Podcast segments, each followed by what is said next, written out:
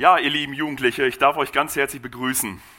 Und ich freue mich wirklich sehr, dass ich heute in eurer Jugendstunde sein darf. Das ist wirklich klasse.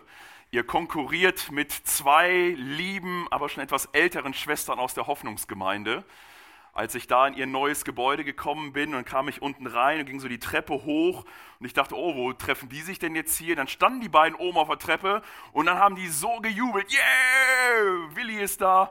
Und da habe ich denen gesagt, so wurde ich noch nie zu einer Predigt begrüßt. Aber jetzt muss ich sagen, das, ist das, das war mindestens genauso gut gerade eben. Also herzlichen Dank. Ich fühle mich sehr geehrt. Ich hoffe, ich kann einigermaßen die Erwartungen, die ihr vielleicht mitgebracht habt, auch erfüllen. Ja, der Dieter hat mir gesagt, ihr seid gerade als Jugend unterwegs, äh, dass ihr den Glauben praktisch leben wollt. Ihr wollt Licht sein dieses Jahr, dass ihr euch das so auf die Fahne geschrieben habt. Das Lied gerade eben war total genial. Folgen, Jesus nachfolgen, hat Folgen. Und äh, genau den Bibeltext, den wir uns heute anschauen wollen, der bringt das zum Ausdruck. Wer von euch kennt die Geschichte vom barmherzigen Samariter? Ja doch, ich glaube, die allermeisten kennen diese Geschichte. Und es ist genau die Geschichte, die ich uns heute mitgebracht habe. Und zwar mit der Überschrift Barmherzigkeit wird praktisch. Es ist eine Geschichte, die ich schon seit meiner Kindheit sehr gut kenne. Aber ich muss sagen, vor gar nicht so langer Zeit, ich weiß nicht, wann es genau war, auf jeden Fall ist es noch nicht sehr lange her, da hatte ich mal eine Predigt dazu gehört, zu diesem, zu dieser, zu diesem Gleichnis und habe mich dann auch intensiver damit beschäftigt. Und ich muss sagen, es hat in meinem Leben so richtig reingehauen. Also vorher habe ich immer diese Geschichte so gelesen, naja, barmherziger Samariter. Aber auf einmal habe ich so gespürt, ich kann diesen Bibeltext nicht lesen, ohne dass der mit mir etwas macht. Dazu ist er viel zu krass. Dazu ist er viel zu provokant. Dazu ist er viel zu direkt in mein Leben hineingesprochen, als dass ich einfach so tun könnte, als hätte Jesus das nicht gesagt. Und ich hoffe, dass ein kleiner Funken heute überspringt, dass vielleicht heute der ein oder andere sagen kann, hey, dieser Bibeltext, der hat etwas mit mir gemacht. Die Botschaft Jesu, die ist mir heute ins Herz gefahren, so dass ich nicht mehr so weitermachen kann wie bisher, sondern ich habe etwas auf dem Herzen, was jetzt irgendwie praktisch werden muss. Und wenn das erreicht wird, dann bin ich Gott so dankbar, weil dann ist genau auch das, was mein Ziel für heute Abend ist, äh, zu 100 Prozent erreicht. Barmherzigkeit wird praktisch. Ich möchte uns gerne den Bibeltext lesen und ich habe hier die äh, Luther-Übersetzung. Ich weiß nicht, welche Übersetzung ihr habt. Ich hoffe, man kann es lesen. Es ist nicht ganz so groß. Ob ihr da hinten es auch alle lesen könnt, sonst äh, hört ihr es hier einfach auch den Bibeltext. Lukas Kapitel 10, den Vers 25 bis 37. Und siehe, da stand ein Gesetzeslehrer auf, versuchte ihn und sprach: Meister, was muss ich tun, dass ich das ewige Leben ererbe? Er aber sprach zu ihm, was steht im Gesetz geschrieben? Was liest du? Er antwortete und sprach, du sollst den Herrn, deinen Gott, lieben von ganzem Herzen, von ganzer Seele und mit all deiner Kraft und deinem ganzen Gemüt und deinen Nächsten wie dich selbst. Er aber sprach zu ihm, du hast recht geantwortet, tu das, so wirst du leben. Er aber wollte sich selbst rechtfertigen und sprach zu Jesus, wer ist denn mein Nächster? Da antwortete Jesus und sprach, es war ein Mensch, der ging von Jerusalem hinab nach Jericho und fiel unter die Räuber. Die zogen ihn aus und schlugen ihn und machten sich davon und ließen ihn halbtot liegen. Es traf sich aber, dass ein Priester dieselbe Straße hinabzog und als er ihn sah, ging er vorüber. Desgleichen auch ein Levit, als er zu der Stelle kam und ihn sah, ging er vorüber. Ein Samariter aber, der auf der Reise war, kam dahin und als er ihn sah, jammerte es ihn. Und er ging zu ihm, goss Öl und Wein auf seine Wunden und verband sie ihm, hob ihn auf sein Tier und brachte ihn in eine Herberge und pflegte ihn. Am nächsten Tag zog er zwei Silbergroschen heraus, gab sie dem Wirt und sprach, pflege ihn, und wenn du mehr ausgibst, will ich es dir bezahlen, wenn ich wiederkomme. Wer von diesen dreien, meinst du, ist der Nächste geworden dem, der unter die Räuber gefallen war? Er sprach, der die Barmherzigkeit an ihm tat. Da sprach Jesus zu ihm, geh hin und tu desgleichen. Das ist Gottes Wort. Dieser Bibeltext und das Gleichnis, was Jesus hier erzählt, gibt uns sehr deutlich drei Herzenshaltungen vor Augen, mit denen wir so unterwegs sein können. Drei Herzenshaltungen, drei Einstellungen, drei Lebensphilosophien, mit denen wir in unserem Leben so unterwegs sind. Und diese Lebensphilosophie wird auch immer zum Ausdruck kommen, weil es das ist, was uns im tiefsten Herzen bestimmt. Und die erste Lebensphilosophie, die erste Einstellung, die wir in diesem Bibeltext finden, ist die Lebensphilosophie der Räuber. Die kann man sehr gut beschreiben mit dem Satz, was deins ist, wird meins. Du bist mir egal. Das ist die Einstellung der Räuber. Den Räubern geht es nicht darum, irgendwelche Menschen vor Augen zu haben. Sie sagen, ich will dein Zeug, ich will das, was du hast. Und wenn ich es bekommen kann, dann nehme ich es mir. Dann greife ich mir das. Das, was dir gehört, wird mir gehören. Das nehme ich mir einfach. Und wir müssen gar nicht weit hineinschauen in unsere Welt. Wir sehen diese Lebensphilosophie der Räuber überall. Immer wieder trifft uns das äh, vor Augen, wenn wir die Medien lesen, wenn wir im Internet äh, irgendwelche Nachrichten verfolgen, dann lesen wir von Diebstählen, dann lesen wir von Erpressungen. Gerade sehr stark merken wir Internetbetrug. Da wird uns etwas angeboten, da will man unsere Daten abgreifen, da möchte man Kontodaten von uns haben, Kreditkarten. Dinge werden abgegriffen, um uns das Geld abzunehmen, um uns irgendwie zu berauben. Was deins ist, das wird meins. Gerade jetzt in Espelkamp hat mir von meiner Schwägerin äh, hat mir meine Schwägerin erzählt, dass von meiner Schwägerin die Mutter auch angerufen wurde. Auf einmal stellte sich irgendein äh, Polizist vor und sagte, hey, äh, da, ihre Enkelin und so weiter ist mit dem Auto angefahren worden und ist schwer verletzt und sie müssten dringend jetzt Geld freisetzen, damit da irgendwie jetzt die ärztliche Betreuung sichergestellt werden kann. Und sie war total natürlich erstmal sich hinsetzen, total erschreckt und als sie dann sagte, ja, ich würde gerne mit meinem Sohn sprechen, dann hat sich, ist es aufgeflogen, weil dann druckste auf einmal diese Person rum und sie merkte irgendwie, hier stimmt irgendwas nicht und legte dann einfach auf. Aber wir merken, dass es gang und gäbe, auch hier bei uns in Espelkamp. Viele ältere Leute werden angerufen mit irgendeiner Story und selbst vor den Alten, die eine mickrige Rente haben, machen die Räuber nicht Halt. Und auch die alte Dame, die irgendwie in der Stadt geht und irgendwie von einer mickrigen Rente lebt, da kommen Leute und klauen ihr die Handtasche und vielleicht ist irgendwas drin. Was deins ist, wird meins. Sachbeschädigung, man zerstört andere, Körperverletzung, Drogendelikte, man glaubt es gar nicht, ihr seid noch ein bisschen jünger, ihr kriegt das vielleicht auch mit oder habt es mitbekommen. Da kommen Erwachsene an Schulen und verkaufen den Kindern an der Schule Drogen und bringen sie in Abhängigkeit. Es gibt ganze Dezernate bei der Kriminalpolizei, die sich nur mit dem einen Thema der Taschengelderpressung auseinandersetzen. Dann kann man sich vorstellen, was in den Schulen abgeht.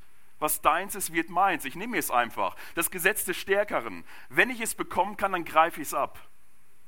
Aber wir müssen auch gar nicht nur in dem ganz offensichtlichen Bereich der Kriminalität schauen. Die Herzenshaltung der Räuber ist noch viel subtiler.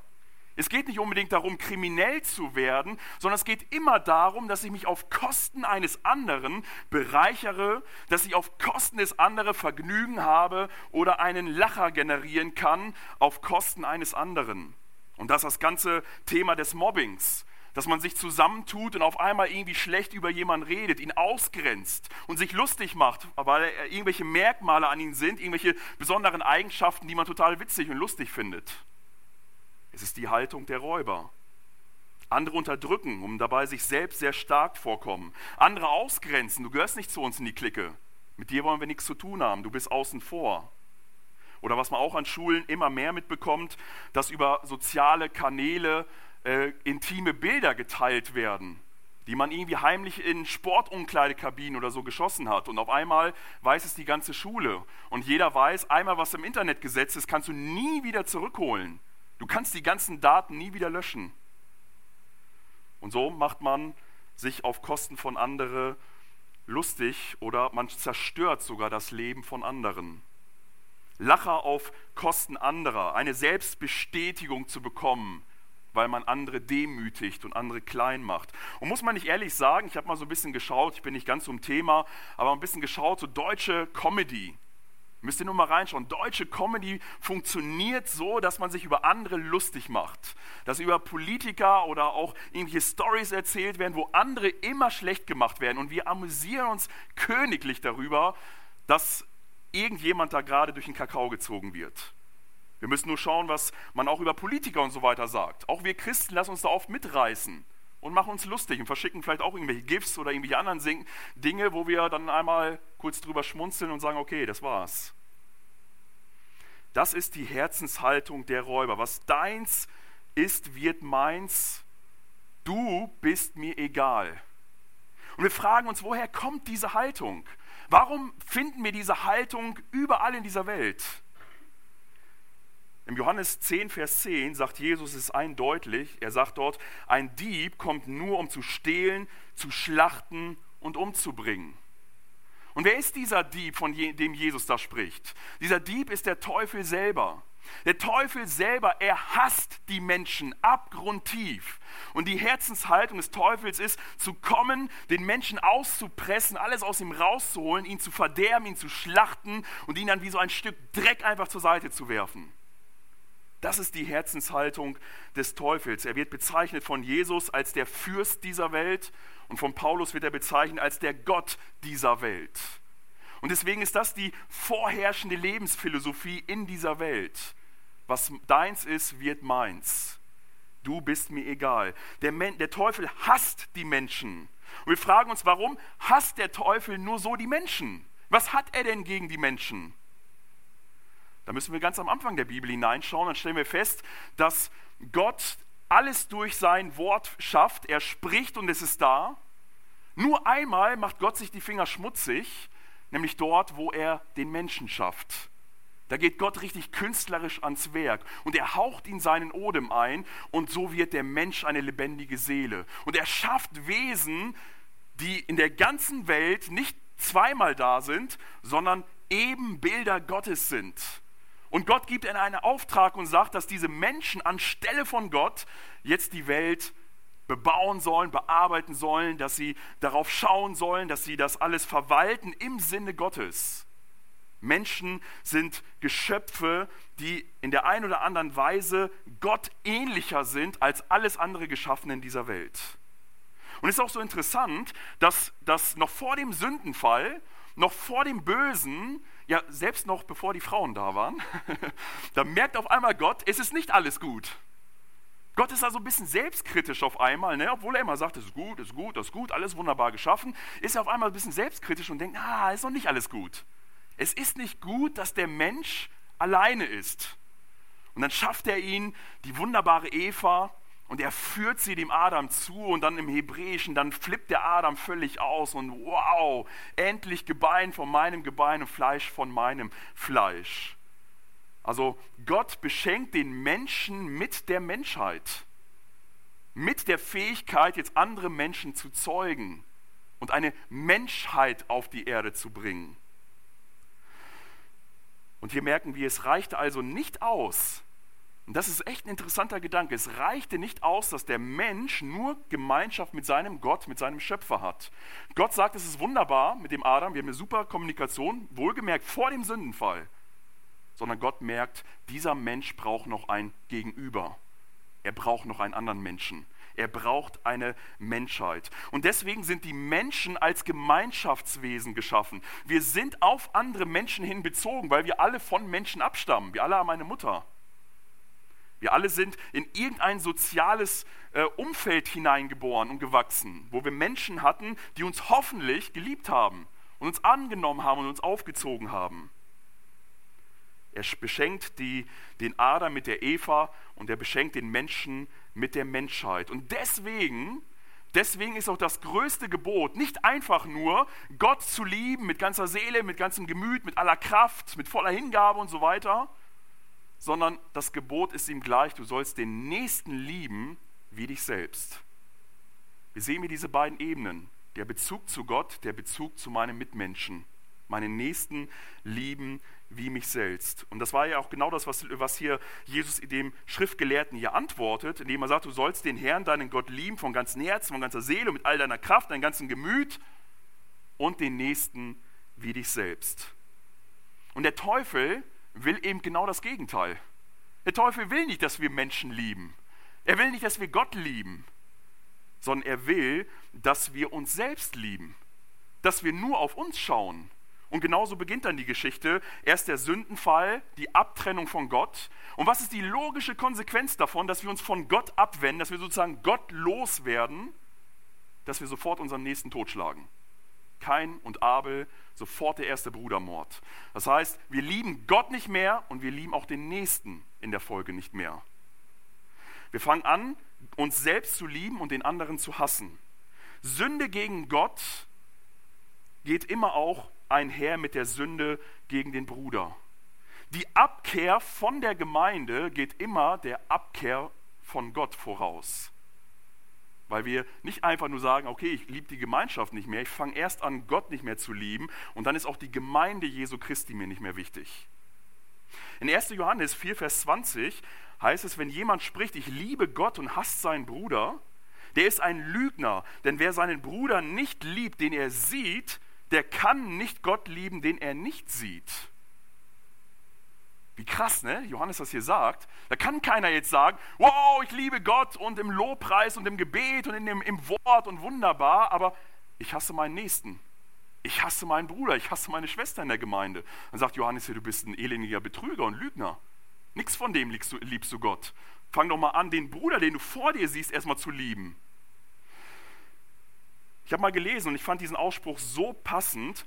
Gott gibt uns Menschen, damit wir sie lieben und er gibt uns Dinge, damit wir sie gebrauchen.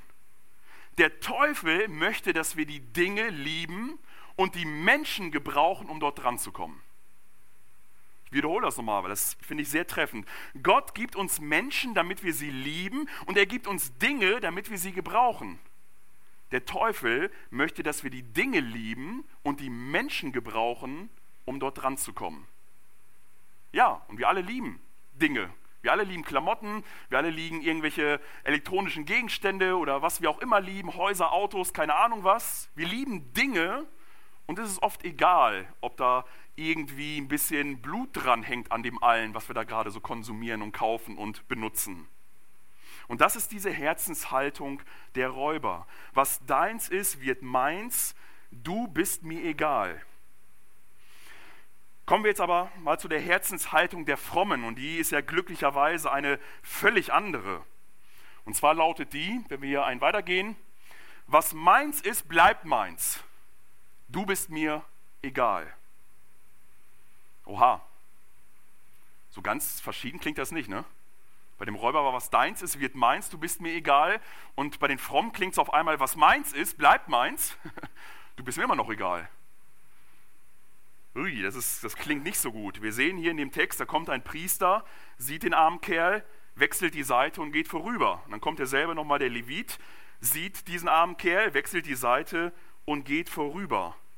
Und dann stellen wir mit Erschrecken fest, oha, die, die Haltung der Frommen unterscheidet sich gar nicht so stark von, den, von der Haltung der Räuber. Ne?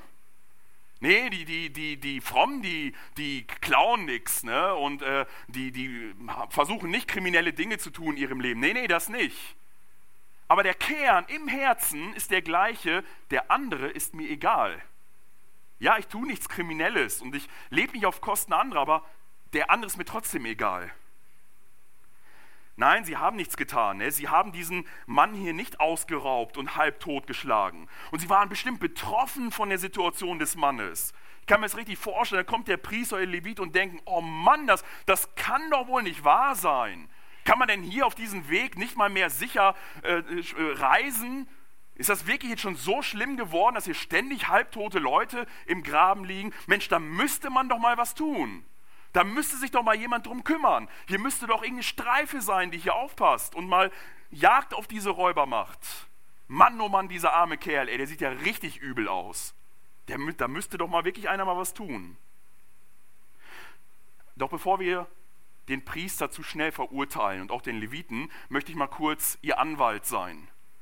Weil der Priester und der Levit, die hier vorbeigehen, das ist nicht so, dass sie, dass sie jetzt einfach äh, so achtlos darüber gehen, sondern wir müssen uns vorstellen, die kommen jetzt gerade von Jerusalem Richtung Jericho. Und Jericho war so die, der, der Vorort oder der Wohnort der ganzen Priester, ne, so wie ähnlich bei uns in Großstädten. Man arbeitet in der Großstadt, fährt aber zum Feierabend raus in irgendeinem kleinen Dörfchen, wo es ein bisschen billiger ist mit dem Wohnen und man reist, pendelt immer zur Arbeit hin und her. Und genauso auch hier, die Leviten und die Priester lebten in Jericho, arbeiten aber am Tempel natürlich in Jerusalem.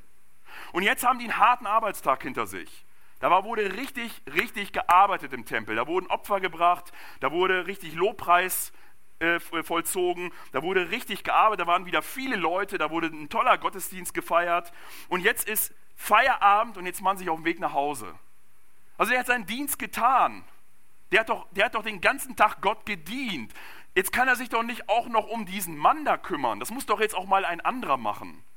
Da müssen auch noch andere Leute sein, die doch jetzt hier mal anpacken, oder nicht? Er hat das eigentlich nur getan, was sie ihnen in jedem Priesterseminar äh, beigebracht haben. Er muss Prioritäten setzen. Er kann nicht alles tun. Er muss sich auf das Wesentliche konzentrieren. Und ja, er konzentriert sich hier auf das Wesentliche. Ich sage euch sogar noch eins, der hat nicht nur Prioritäten gesetzt, sondern die haben sogar biblisch gehandelt. Und das ist richtig krass. Die haben absolut biblisch gehandelt. In 4. Mose 19 ab Vers 11 zum Beispiel steht, dass wenn ein Priester oder ein Levit, wenn die jetzt diesen, diesen äh, Mann dort anfassen, der dort halbtot im Graben liegt, hätten sie für sieben Tage verunreinigt. Das heißt, sieben Tage hätten die überhaupt ihren Dienst nicht tun können. Und dann wäre nicht so, oh, gerade mal hin, oh Mann, ganz vergessen, ich habe mich verunreinigt. Handy raus, ey Aaron, ganz blöde Sache hier passiert. Ich habe hier gerade so einen Kerl angefasst, der, ist, der liegt hier halb tot. Ich kann den Dienst nicht tun. Wer ist da gerade auf Abruf? Kann Aaron oder irgendjemand einspringen? Nein, keine Chance. Der Priester war wichtig, es war von Gott eingesetzt, dass Menschen, die nach Jerusalem kommen, einen Gottesdienst feiern konnten. Dass sie Opfer darbringen konnten, dass alles so ablief, wie Gott das vorgeschrieben hat. Und noch schlimmer, hätte er den Toten angefasst und wäre er dann seinen Armen gestorben, dann wäre in 3. Mose 21 ab Vers 1, hätte er sich für den Rest seines Lebens als Priester disqualifiziert. Kann man das aufs Spiel setzen? Disqualifiziert sein für seinen Dienst lebenslänglich, nur weil da irgendein so Typ, den ich nicht mal kenne, im Graben liegt, halb tot, Blut verschmiert? Und wisst ihr, es gibt wirklich tausend, tausend fromme Gründe, nichts zu tun. Und die reden wir uns immer richtig schön ein. Also zumindest ich rede sie mir immer wieder ein. Ich sage mir auch, hey, ich bin, bin Ältester bei uns in der Gemeinde, ich habe keine Zeit, ich habe Termine. Mein Terminkalender ist voll. Ich habe Dinge zu erledigen. Das muss doch irgendeiner machen, das muss geschafft werden. Ich kann mich doch nicht noch kümmern um, um Leute, die da irgendwo auf der Straße rumliegen. Und außerdem, es gibt doch viel zu viel Not und Elend in der Welt. Wo soll man denn da anfangen? Was soll ich denn da tun? Ich als kleiner Jugendlicher, ich als kleiner Mann, was soll ich denn hier anfangen? Und eh ist doch alles nur, was ich da tun kann, ein Tropfen auf den heißen Stein. Das verpufft einfach so weg und letztendlich hat es doch nichts gebracht. Was kann ich schon ausrichten bei all der Not in dieser Welt? Ach, hätte er doch mal mit diesem blöden Zeug erst gar nicht angefangen. Ist doch selber schuld. Der hat doch freiwillig diese Drogen genommen. Die hat ihn doch keiner äh, unter Zwang da eingeimpft. Hätte er mal die Finger vom Alkohol gelassen. Ist doch selber schuld, dass er jetzt hier rumhängt.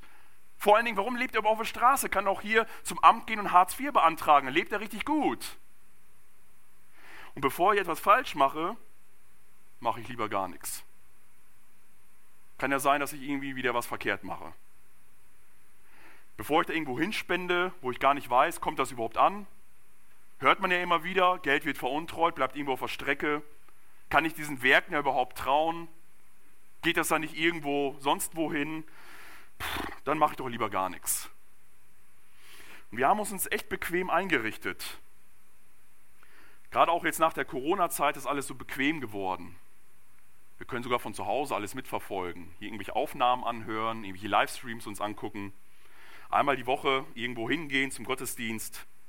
Und weißt du, das will ich dir auch gar nicht schlecht machen, wirklich nicht. Ich freue mich sehr, dass du zur Jugend gehst und ich freue mich sehr, dass du in einen Gottesdienst gehst, auch wenn es nur einmal die Woche ist. Ich freue mich wirklich sehr und bin dankbar, dass du das tust. Aber das ist zwar notwendig, dass wir es tun, aber es ist noch keinesfalls ausreichend.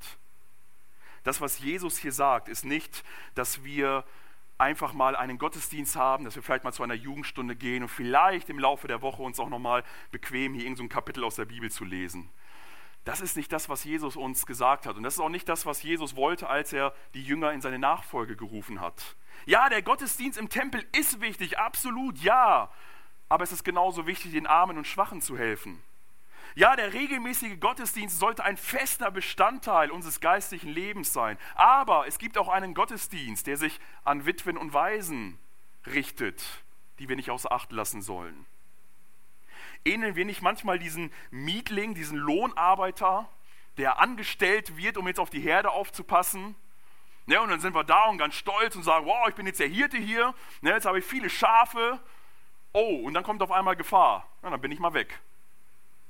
Dann bin ich mal weg. Dann habe ich kein Interesse mehr, mich hier, äh, meinen Kopf noch hinzuhalten, mir noch die Finger schmutzig zu machen, mir noch in irgendwelchen Ärger hier zu begeben. Es gibt so ein Beispiel, ich weiß nicht, ob es wirklich war, aber habe ich mal gelesen, da wurde der Herr Müller zu seinem Chef zitiert und der Chef sagt, Müller, Sie sind gefeuert. Und er so, aber, aber, aber Chef, ich habe doch gar nichts getan. Und der Chef sagt, ganz genau. Ja, so kann es manchmal sein. Ne? Ich glaube, wir wissen alle, die wir in einem Arbeitsverhältnis stehen, wir sind nicht angestellt, um nichts zu tun, sondern irgendjemand möchte etwas von uns, was wir zu leisten haben. Und wisst ihr, das werden einige beim letzten Gericht, wenn sie einmal vor Jesus stehen, auch hören. Da wird Jesus ihnen, dann werden sie Jesus sagen, wie, wie, was, wo haben wir dich dir nicht, äh, äh wo du hungerst, gespeist oder wo du Durst hattest, haben wir dir nichts zu trinken gegeben? Oder wo haben wir, als du Fremdling warst, dich nicht aufgenommen? Oder wo, als du krank warst, dich nicht besucht? Oder als du im Gefängnis warst, nicht bei dir gewesen? Und Jesus sagt ihnen ganz einfach, das, was ihr mein, einen meiner geringsten Brüder nicht getan habt, das habt ihr mir auch nicht getan. Das heißt, der Dienst an Jesus geschieht über den geringsten Bruder, die geringste Schwester. Nachfolge Jesu Christi besteht nicht aus Nichtstun, sondern wir sollen auch unser Christsein hineinbringen in diese Welt. Ich weiß noch mit Elina, wir waren in Heidelberg und äh, da ist so ein großer Platz in Heidelberg und es sind so einige Restaurants so außenrum. Und alle, die sich in diesen Restaurants irgendwas zu essen holen, die setzen sich irgendwie in der Mitte auf diesen großen Platz. Und wir saßen da und haben da irgendwie so eine riesen Pizza von Pizza Hut gegessen. Und dann sehe ich schon von weit mit die Linie, sahen wir, das ist so ein Typ, der sah wirklich heruntergekommen aus, vom Leben gekennzeichnet und geknechtet. Und der torkelte da irgendwie so durch diese Tische. Ne? Und manchmal kam er dran, die Leute guckten ihn alle an und schimpften irgendwie mit ihm. Und ich sagte zu ihm, ey, der kommt mitten auf uns zu jetzt. Der, der kam mitten auf uns zu und, und, und in, im Bruchteil der Sekunde sage ich zu ihm einfach, komm, setz dich hin.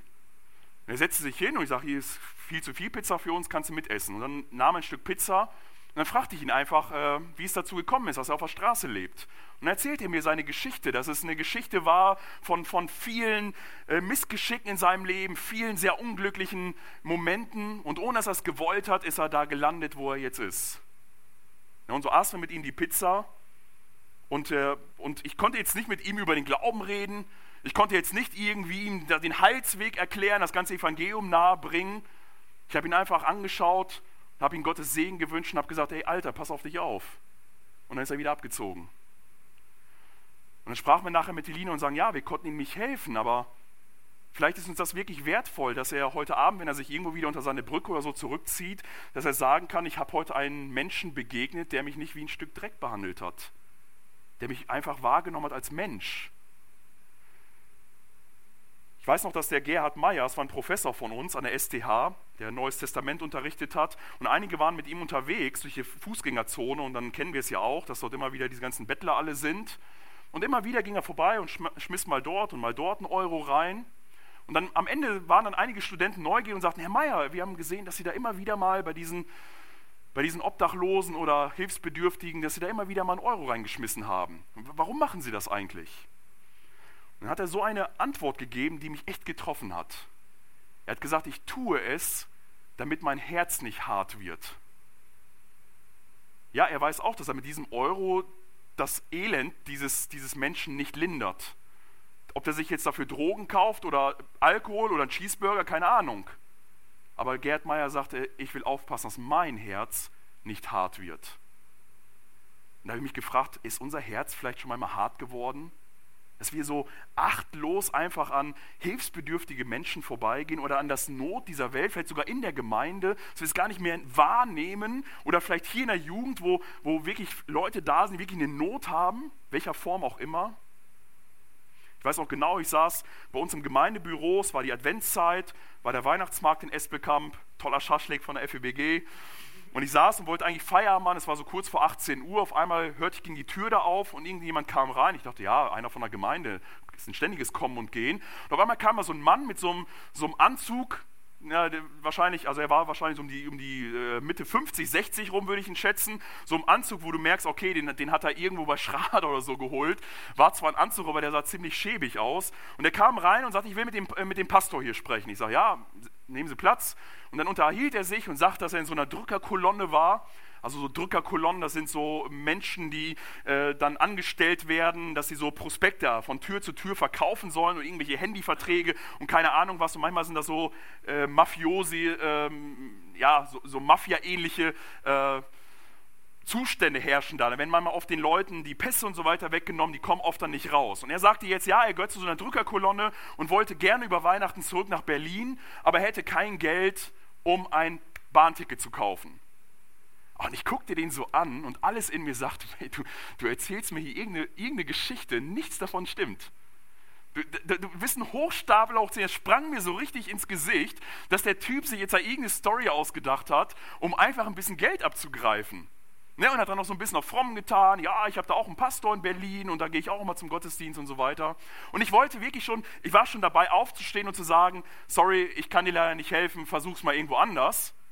Und in dem Moment haut mir wirklich ein Bibelvers in meinen Kopf rein, der, der, der mich wirklich umgehauen hat. Nämlich einige Wochen vorher war nämlich der ehemalige Pastor der evangelischen Kirche, der in unserem Martinshaus Pastor war, hat zwei seiner ehemaligen Kollegen eingeladen und die haben so eine kleine Führung durch unser Haus gemacht. Und ich habe denen einfach gesagt, hey, ich hänge mich da einfach mit dran, ich will auch mal ein bisschen was erfahren über das Martinshaus.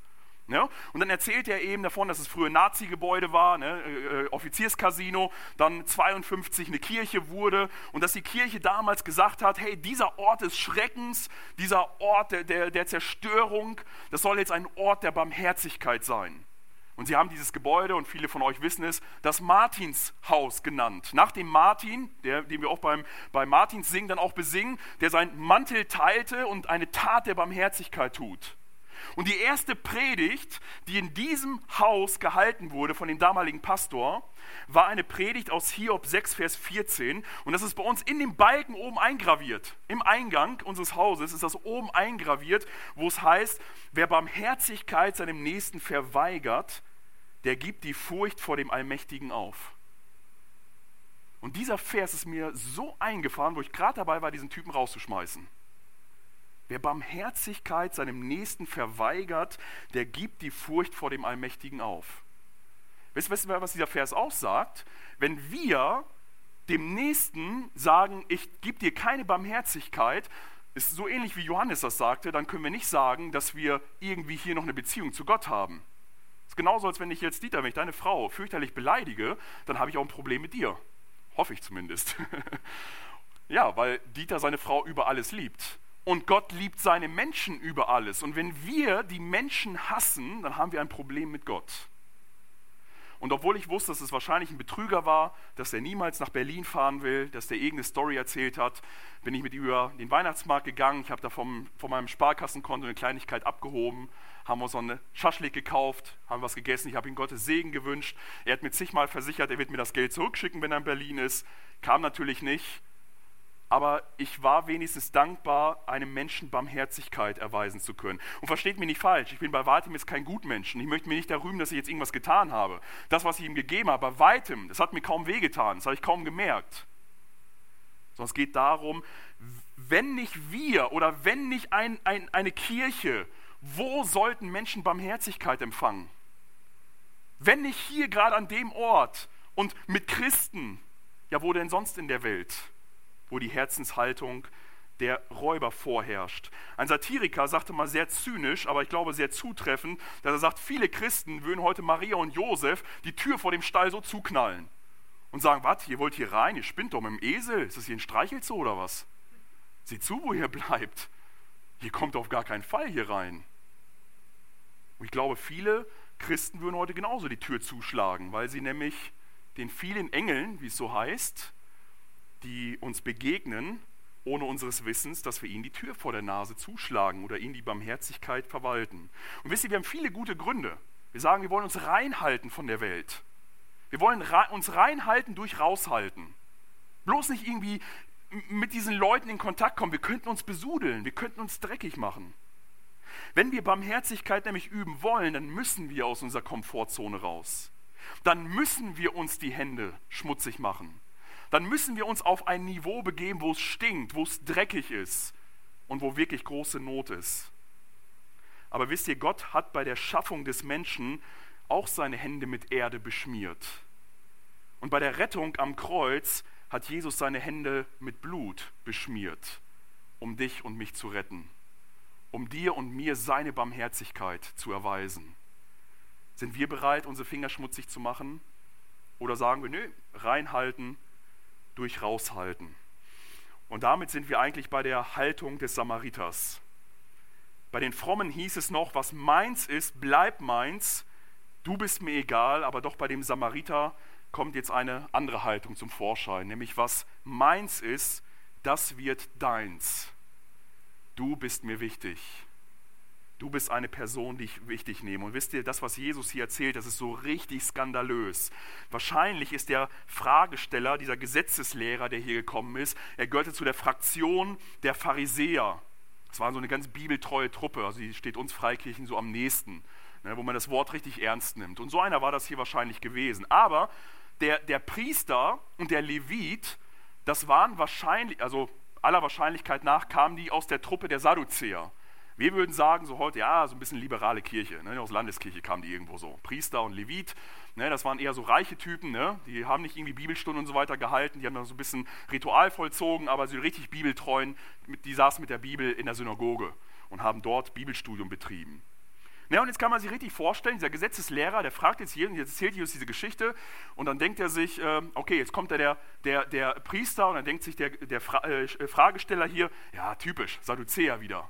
Wieder mal nicht im Wort gelesen, was da richtig drin steht. Ne? Weil er konnte die Antwort hier sofort geben. Dann kommt der, der Levit und dann denkt er sich, ach komm, hier, Levit auch wieder so ein Sadduzäer, keine Ahnung, nichts hier praktisches Christentum, irgendwie da ein bisschen Ritual und so weiter, das war es dann auch schon. Und dann denkt er jetzt wahrscheinlich, so kann ich es vermuten, jetzt kommt der Gesetzeslehrer, jetzt kommt der, der Pharisäer dort vorbei. Und der sieht ihn und der hilft jetzt. Und das ist so, so skandalös bei Jesus. Es muss ausgerechnet schon wieder ein Samariter sein. Also jemand sagte mal, das größte Wunder ist eigentlich, dass Jesus überhaupt dreieinhalb Jahre äh, bei dem, was er erzählt hat, rumlaufen konnte, ohne dass sie ihn nicht schon vorher gekreuzigt haben. Und genauso skandalös ist das hier wieder. Er baut natürlich wieder einen Samariter ein, typisch Jesus. Diese Samariter, das war, das war so ein, so, so, so ein Diirlehrer. Die haben da irgend so eine falsche Bibel. Die haben auf dem falschen Berg haben die angebetet. Das war so ein Mischvolk. Das war so ein, so, so ein Haufen, so ein liberaler Haufen war das da, die, die nichts richtig gemacht haben. Die gehörten gar nicht richtig dazu. Das sind so, die Zeugen Jehovas sind das. Ja, die, die überhaupt nicht die, die Kernlehre nicht mal kapiert haben. Und dann, und dann ist es wieder so ein, ein Samariter. Und wir wissen, dass wenn wir die Bibel lesen, dass die sich überhaupt nicht riechen konnten, die Samariter und auch die Juden. Man hat einen großen Bogen gemacht. Und wenn ein Jude dann doch mal durch Samarien durch wollte, die hat man nicht aufgenommen. Erinnern wir uns, Jesus wollte mit seinen Jüngern durch, die haben es nicht aufgenommen. Und dann Jakobus und Johannes ne, als Donnersöhne, Jesus, Feuer vom Himmel und lass uns die mal verbrennen hier, diese Samariter. Genau das haben die verdient. Und Jesus sagt ihnen, ey, wisst ihr nicht, welches Geistes Kinders ihr seid? Und genau diese Feindschaft kommt hier zum Ausdruck. Als ich in, äh, in Lörrach gelebt habe, bin ich mit einem aus unserer Gemeinde mal zum Champions League-Spiel gefahren. Schalke hat gegen äh, FC Basel gespielt und dann sind wir in dieser Straßenbahn gefahren und vor mir stand so ein Schalker Mob und einer stand direkt, also ich saß hier und der stand direkt so vor mir, ne, hat sich so angelehnt. Und dann lese ich bei ihm hinten auf dem T-Shirt, da steht drauf, ich bin Gott und meiner Mutter ewig dankbar, dass ich nicht als Dortmunder geboren wurde. Also die Fußballer wissen, da ist eine, eine kleine Feindschaft zwischen den Dortmunder und den Schalkern. Aber genauso war das bei den Samaritern und auch bei den Juden. Ne, diese Samariter, ne, diese, diese, diese falschen. Und dann ist das noch ein Samariter, der wahrscheinlich sogar noch reich war. Ne, er, hat ein, er hat Öl und Wein, er hat ein Reittier, kann dem Wirt dort einen Blankoscheck ausstellen. Es war wahrscheinlich ein Geschäftsmann, der war auf Geschäftsreise, der Termine, der war wichtig. Und ausgerechnet er, ausgerechnet er greift ein und hilft. Ne, wir haben gelesen, Lukas 10, 33, ein Samariter aber, der auf der Reise war, kam dahin und als er ihn sah, jammerte es ihn. Und diese, dieser Ausdruck jammerte ihn, ist sehr, sehr schwach. Wenn man da ins Griechische wirklich hineinschaut, dann merkt man, dass man es besser übersetzen müsste mit, äh, da drehte sich ihm der Magen rum. Ne, da, da, da, da drehten sich ihm die Eingeweide rum. Er war innerlich bewegt, er hatte starkes Mitleid und ein starkes Erbarmen. Und das, was Jesus hier sagen möchte, ist, hier haben wir einen Menschen, nämlich diesen Samariter, der seine guten Werke, die er jetzt hier tut, nicht über seine Religion holen kann, weil die hat er nicht, er hat eine falsche Religion. Hier ist nicht ein Mann, der die Barmherzigkeit über seine Volkszugehörigkeit ziehen kann oder über Sympathie, die er mit, den er jetzt mit einem Volksgenossen hat, kann er auch nicht. Hier ist ein Mann, der einfach nur etwas spürt. Ich finde es so gut, die jungen Leute haben so einen Slogan, spürst du noch was? genau das fragt Jesus hier. Sind wir noch Menschen, die noch was spüren oder sind wir schon so hart geworden? Und das ist hier das Schlüsselwort. Er dreht, es drehte sich ihm der Magen rum. Er, er, es jammerte ihn. Hier ist ein Mensch, der bei der Not eines anderen Menschen noch tiefes Mitgefühl empfindet. Was meins ist, das wird deins. Der löst das Problem dieses Mannes dort fast vollständig. Dieser Samariter zeigt, was es bedeutet, seine Feinde zu lieben, Barmherzigkeit auch gegen seine Feinden zu zeigen. Du bist mir wichtig. Und damit ist natürlich dieser Samariter das größte Vorbild auf Jesus Christus selber. Nur Jesus Christus ist vollständig und zu jeder Zeit absolut barmherzig. Nur Jesus Christus liebt Menschen so bedingungslos, dass er bereit ist, für sie alles hinzugeben, ja, sein eigenes Leben hinzugeben. Nur Jesus Christus kann nachhaltig die Probleme der Menschen wirklich lösen. Und Jesus ist hier auf dem Weg nach Jerusalem. Das wird in dem Lukas-Evangelium deutlich. Er hat seinen Blick gerichtet, um nach Jerusalem zu gehen. Und er geht natürlich nach Jerusalem mit der Mission, sein Leben zu geben für sündige Menschen. Menschen, die ihn verachten, Menschen, die ihn ans Kreuz schlagen werden, Menschen, die ihn bespucken werden und die ihn einfach wie ein Schwerverbrecher behandeln werden. Jesus ist der gute Hirte aus Johannes 10, der nicht einfach abhaut, wenn Gefahr droht, sondern der sich mit seinem Stock vor seine Herde stellt und sagt, nur über meine Leiche. Hier fasst keiner irgendein Schaf an. Jesus ist derjenige, der sein Leben wirklich hingegeben hat. Und man fragt sich manchmal, warum tut sich Gott diese ganze Schmierenkomödie mit uns Menschen an? Warum duldet er dein Leben und warum duldet er mein Leben, obwohl wir immer wieder so töricht sind, immer wieder Sünde in unserem Leben haben? Warum tut Gott sich das nur an und schafft nicht einfach eine neue Welt mit einer neuen Menschheit? Und ich glaube, es ist wirklich dieser eine Ausdruck hier bei dem barmherzigen Samariter, dass auch Gott sich der Magen rumdreht, wenn er das Elend und die Not der Menschen sieht. Gott ist wirklich barmherzig. In Titus 3, Vers 4 heißt es, als aber erschien die Freundlichkeit und Menschenliebe Gottes unseres Heilands. Weißt, wisst ihr, vielleicht geht es euch manchmal so wie mir, dass ich manchmal so denke, ja, ich bin so ein abgrundtiefer Wurm, so, so, so, so wirklich verdorben und verstrickt in meiner Sünde. Aber Gott, weil er ja auch so eine Agape-Liebe hat, einfach so eine hingegebene Liebe, sagt, ah, okay, ich gebe mein Leben für diesen Willi, obwohl er eigentlich so ein Wurm ist. Aber das Wunderbare ist, wisst ihr, welches Wort hier hinter steht? Es kommt nur ein einziges Mal in der ganzen Bibel vor. Und zwar ist das das Wort Philanthrop, Philanthropos, wovon wir unseren Philothrop haben. Das heißt, Jesus mag richtig Menschen. Er gibt nicht einfach nur so selbst und sein Leben hin, weil es irgendwelche Würmer sind, sondern Jesus liebt richtig Menschen. Gott mag dich, so wie du bist. Er mag dich richtig. Er würde am liebsten mit dir befreundet sein. Er mag Menschen. Er ist ein Philanthrop. Es ist die Menschenliebe Gottes, unseres Heilands, die Jesus letztendlich ins Kreuz gebracht hat. So wie du bist, liebt dich Jesus und er möchte noch viel mehr, dass du verwandelt wirst in sein Bild. Und Jesus veranschaulicht in dieser Geschichte, was es bedeutet, Gott zu lieben und auch den Nächsten zu lieben wie sich selbst. Und damit wird auch klar, dass Barmherzigkeit tatsächlich nur aus einer Beziehung zu Gott wirklich möglich ist. Und wir haben gesehen, der Schriftgelehrte, wo er das hier hört, also er fragt, Jesus, typisch rabbinisch, stellt eine Gegenfrage, er kann sie beantworten, Jesus sagt, hast du recht gehandelt. Ne, also einmal können wir sagen, gute Frage, gute Antwort, gutes Gespräch, Sache ist doch geklärt. Und dann auf einmal lesen wir hier, er aber wollte sich selbst rechtfertigen. Hä, warum sich selbst rechtfertigen? Rechtfertigen muss sich doch nur einer, der, der irgendwie gerade äh, angegriffen wurde, oder? Und hier sind zwei Auslegungen im Raum. Die erste Auslegung ist, dass er jetzt hier fragt, ja toll, Jesus, bei so viel Not und Elend in der Welt, wer ist denn jetzt hier mein Nächster? Ne, und tatsächlich, es gibt so viel Not in der Welt. Ich meine, kaum einer schaut sich noch die Tagesschau an, aber da wird das Not der Welt in 15 Minuten zusammengefasst. Und natürlich nur selektiv das präsentiert, was man uns präsentieren möchte. Und direkt danach kommt Werbung, Geiz ist geil, äh, äh ich lasse mich nicht verarschen und was ich nicht alles was. Ne? Werbung hier, ich nehme mir alles. Super coole Werbeclips und 15 Minuten Not und Elend der Welt. Ein jüdisches Sprichwort, das steht im Talmud und das finde ich so genial. Dort heißt es, wer einen Menschen rettet, der rettet die Welt. Oder wer eine Seele rettet, der rettet die Welt. Es lohnt sich nur diesen einem Menschen zu helfen. Es lohnt sich, diese kleine Hilfeleistung. Und wenn ihr in Köln sein werdet, es lohnt sich, vielleicht eine warme Decke oder, oder ein Burger oder ein Gespräch oder weiß was ich, was ihr da verteilen werdet oder was, was ihr, mit welchen Leuten ihr da ins Gespräch kommt. Es lohnt sich. Das ist nicht vergebens. Wer eine Seele rettet, der rettet die ganze Welt.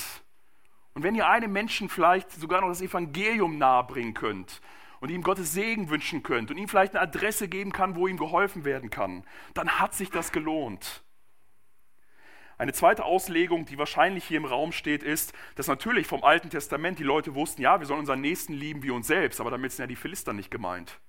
Damit sind ja die Samariter ja nicht gemeint sondern das sind doch die, nur die in meiner Synagoge, oder? Also er stellte die Frage, Jesus, sind das jetzt nur die Brüder in meiner Synagoge oder auch sogar die von der Nachbarsynagoge? Also sind das nur die Leute in der FEBG oder ist das, ist das tatsächlich auch noch Leute aus der Freikirche? Sind das auch noch meine Nächsten? Doch eher nicht, oder?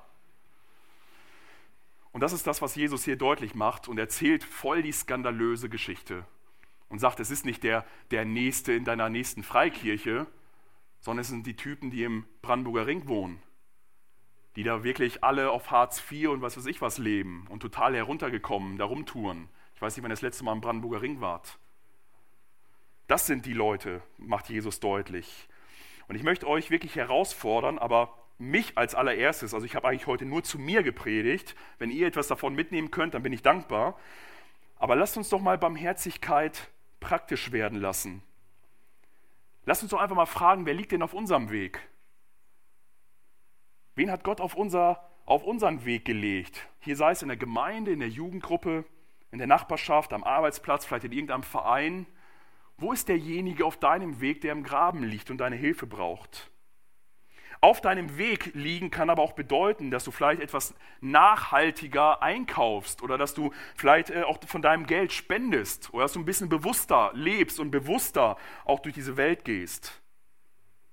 Wo sind die Leute, die du eigentlich gar nicht magst, wo du eigentlich viel lieber einen Bogen drum machen möchtest, aber wo du jetzt aufgefordert bist, von Jesus zu ihnen zu gehen? Und ich habe damals unsere Gemeinde, und ich möchte es euch auch tun, ich möchte euch herausfordern, euch in einem Monat, das ist eine gute Zeit, in einem Monat eine bedeutende Tat der Barmherzigkeit zu tun. Eine Tat, die dich ganz offensichtlich aus deiner Komfortzone herausbringen wird. Eine Tat, die dich etwas kostet. Nicht unbedingt Geld, vielleicht auch Zeit und Arbeitsleistung. Eventuell, wo du dich sogar outen musst, indem du dich auf die Seite des Schwächeren stellst und dich gegenüber den Starken und Coolen präsentieren musst. Entdecke Jesus auf eine Art und Weise, wie du ihm vielleicht noch nie begegnet bist. Wenn wir das Neue Testament lesen, dann stellen wir fest, dass dort, wo wir Sonntagmorgen unsere Gottesdienste feiern und denken, wow, guck mal, wir haben so eine super Band oder wir haben einen super Chor, wir haben die tollen Prediger, da müsste Jesus doch zum Gottesdienst sein. Aber ich glaube, Jesus wäre bei den Leuten am Bahnhof oder in der Stadt oder am Brandenburger Ring oder wo auch immer. Das ist das, wie wir Jesus im Neuen Testament sehen. Der treibt sich dort rum, wo fromme Leute nicht waren. Ich glaube, wenn wir wirklich Barmherzigkeit üben, werden wir Jesus nochmal von einer ganz neuen Seite kennenlernen. Und das möchte ich uns wirklich mitgeben und einfach uns herausfordern, dem geringsten Bruder oder der geringsten Schwester einen Dienst zu tun und es letztendlich Jesus zu tun. Mit welcher Herzenshaltung bist du unterwegs? Ist es die Herzenshaltung der Räuber? Was deins ist, wird meins, du bist mir egal. Ist es die Herzenshaltung der vermeintlich Frommen? Was meins ist, bleibt meins, du bist mir immer noch egal? Oder ist es die Herzenshaltung des Samariters? Was meins ist, es wird deins, weil du mir sehr wichtig bist. Du bist mir kostbar, weil du Gott wichtig und kostbar bist. Deswegen möchte ich auch Liebe üben. Ich wünsche euch wirklich gottesreichen Segen, auch im Nachdenken und auch für die Aktionen, die ihr so als Jugend jetzt in diesem Jahr geplant habt. Wirklich von Herzen Gottes Kraft, Gottes Segen, viel Freude und wirklich Jesus auf eine Art und Weise kennenlernen, wie wir es vielleicht in unserem Gottesdienst nicht erleben. Ich wünsche euch Gottes Segen dazu. Amen.